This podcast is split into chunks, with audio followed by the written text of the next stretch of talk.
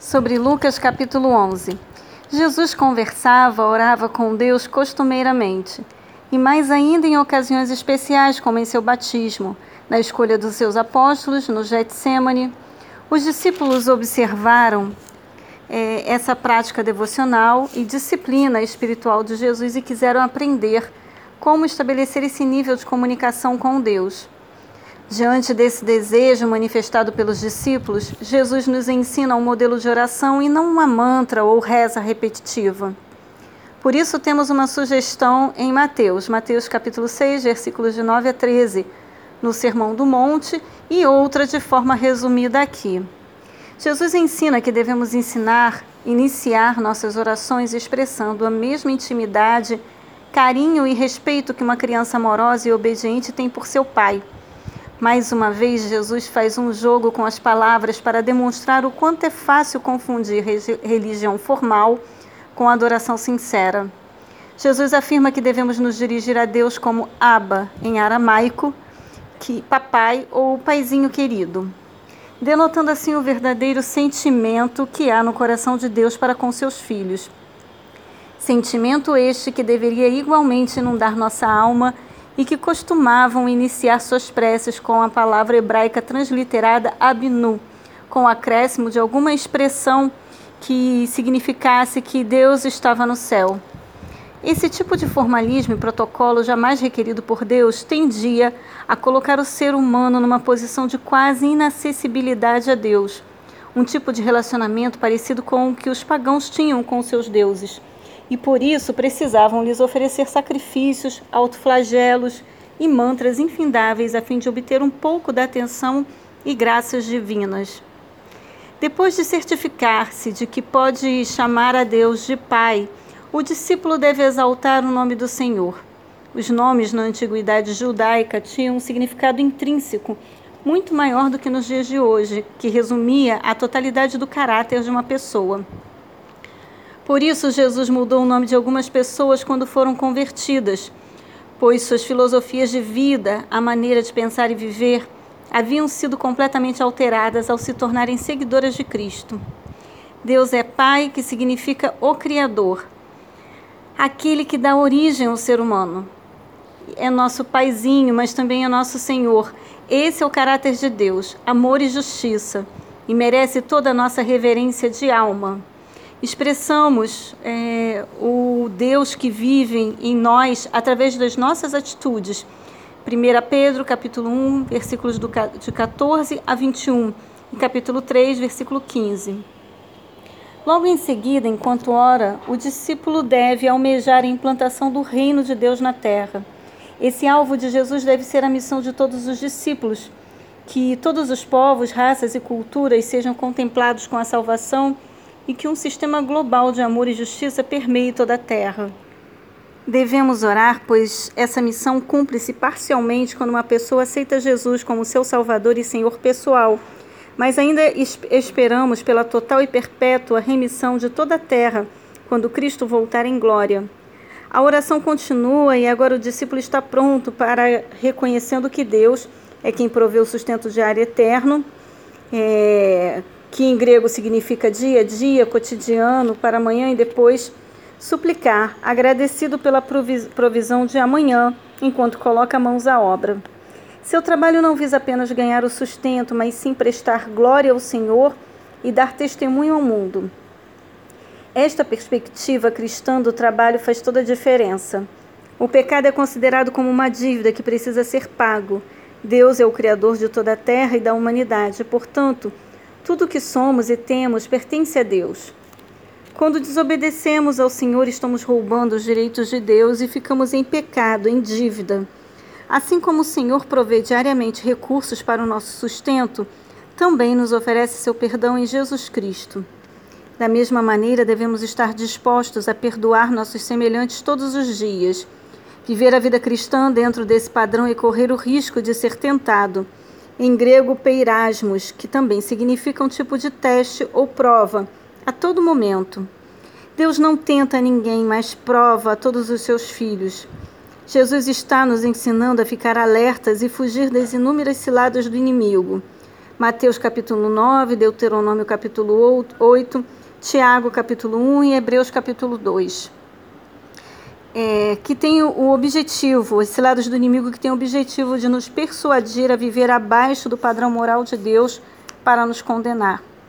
E com isso, neutralizar nossa missão de testemunharmos e implementarmos o reino de Deus no mundo. Lucas o evangelho da oração e nos revela o apelo de Jesus para que sejamos ousados e perseverantes na oração, nos oferecendo total garantia de que Deus responde às nossas súplicas. O argumento é que, se nós, que estamos sob a influência do pecado universal, ainda assim somos amorosos para com os nossos filhos, quanto mais o Pai da humanidade fica feliz em presentear seus filhos com os dons espirituais sendo o primeiro e maior deles o dom da salvação. 1 Coríntios capítulo 12, versículo 13. Todo crente em Jesus tem o Espírito Santo. Atos capítulo 1, versículo 8 e Gálatas capítulo 5, versículo 22. Mas quando pedimos para que o Espírito dirija nossas vidas, abrimos a alma para a sua maravilhosa e completa ação. Efésios 4, 30 e 1 Tessalonicenses 5, 19. O sinal que tanto buscavam estava diante deles. Jesus acabara de expulsar o mal e curar aquele homem cego, surdo e mudo. Mas os olhos dos legalistas, obscurecidos pelo pecado, não podiam enxergar as maravilhas realizadas por Jesus em palavras e atitudes. Ao afirmar que Jesus exorcizava sob o poder do inferno, não compreendiam que aquele esconjuro era a maior prova que Jesus agia pelo poder de Deus pois que o reino do mal não está dividido. Os demônios não lutam entre si, somente os homens agem assim. A expulsão do demônio evidencia a chegada do reino de Deus e a derrota do príncipe deste mundo.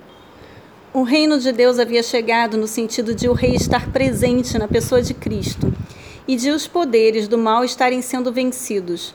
O diabo, também chamado de valente ou homem forte, prende e escraviza todos que consegue dominar, mas somente até a chegada de Jesus, que tem plena autoridade e poder para destruí-lo, bem como os seus exércitos e resgatar a humanidade.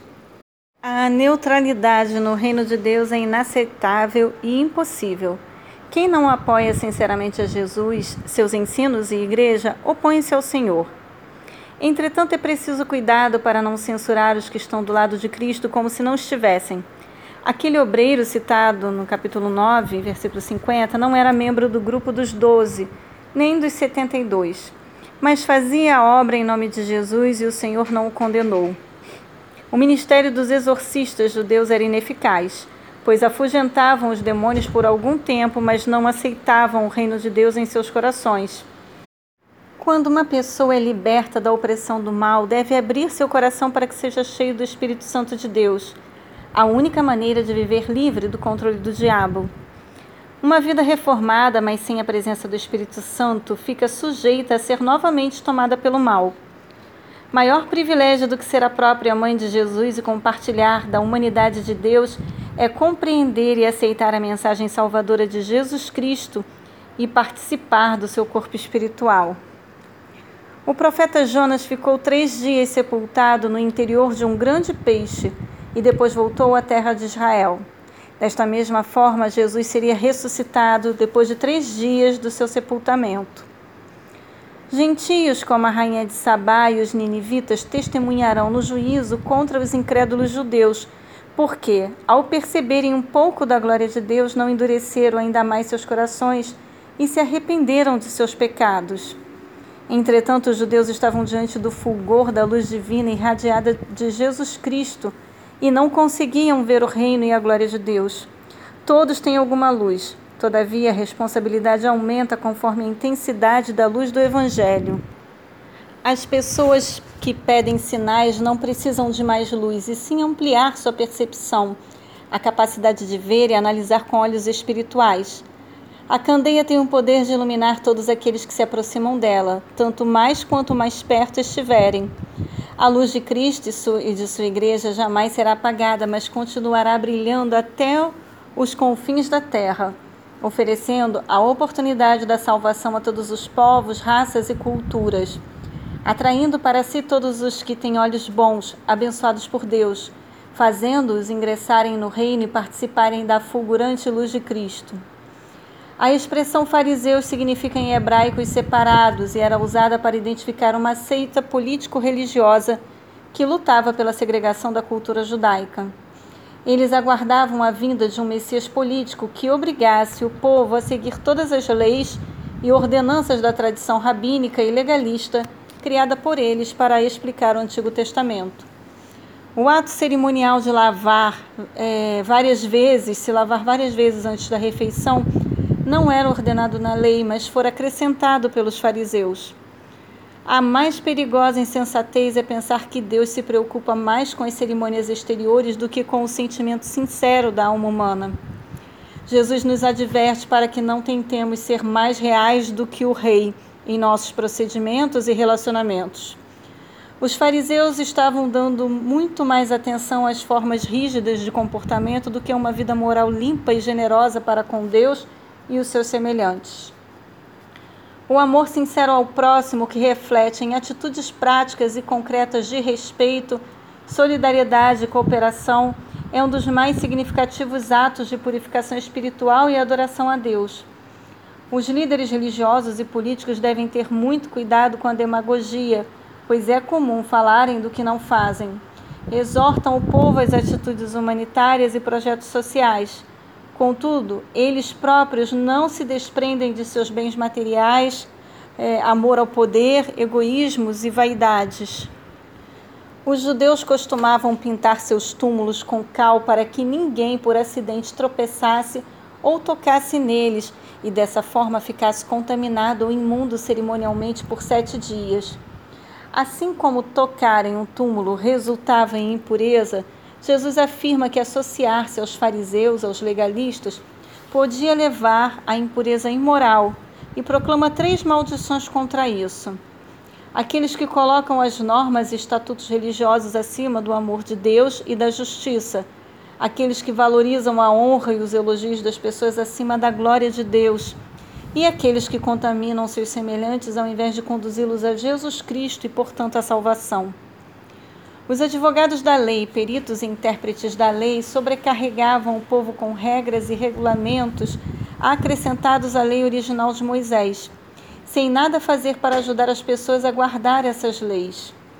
De outro lado, eles estavam criando atalhos legais e normas especiais para se safarem incólumes da necessidade de eles próprios terem de cumprir tais leis. Esses homens da lei eram demagogos, honravam a memória dos profetas, construindo ou reformando seus túmulos e monumentos. Porém, no íntimo e na prática, rejeitavam a Cristo e a proclamação dos ensinos dos profetas, da mesma maneira como acontecera com seus antepassados. O genocídio ocorrido em Israel entre os anos 66 e 70 depois de Cristo foi o cumprimento dessa terrível advertência profética. Os exércitos romanos dizimaram impiedosamente quase toda a nação judaica. Esse é um dos eventos históricos que demonstra a implacável justiça de Deus contra aqueles que rejeitam seu conselho e mandamentos. Pior ainda será o castigo contra aqueles que rejeitaram o Filho de Deus. Os judeus suplicaram por profetas de Deus, mas quando eles chegaram, a exemplo de Jesus, foram perseguidos, injuriados e assassinados. O sangue inocente de cada, uma, de cada um desses homens de Deus será requerido pelo Senhor dessa geração incrédula e perversa. Abel foi o primeiro servo do Senhor martirizado, considerado por Jesus como profeta. A morte de Zacarias foi a última morte de um profeta do Antigo Testamento, levando em conta a sequência dos livros na ordem, na, na ordem hebraica tradicional, começando com Gênesis e terminando em 2 Crônicas. Jesus está afirmando que o sangue de todos aqueles que sofreram e foram mortos por sua fidelidade a Deus seria requerido. As contas desses atos criminosos seriam prestadas pela geração que compartilhou plenamente das atitudes que levaram a efeito a morte dos profetas, incluindo o próprio Filho de Deus. O ai final de Jesus vai para os escribas, advogados e intérpretes da lei e teólogos, aqueles que dominam o conhecimento e têm a responsabilidade de comunicar o saber à sociedade e apontar o caminho de Deus ao povo. Tomaram posse da chave da ciência que destrava o significado mais profundo das Escrituras, mas ao invés de tornar simples é, e prático viver com Deus, angustiavam o povo com a imposição de ordenanças e mitos teológicos. Por fim, esses próprios doutores da lei transformaram a Bíblia num livro de obscuridades e foram enredados por suas próprias teorias místicas. Não conseguiam perceber a graça e a amplitude e o poder da palavra de Jesus, nem mesmo deixavam prosseguir no caminho aqueles que se aproximavam da verdade e do reino de Deus.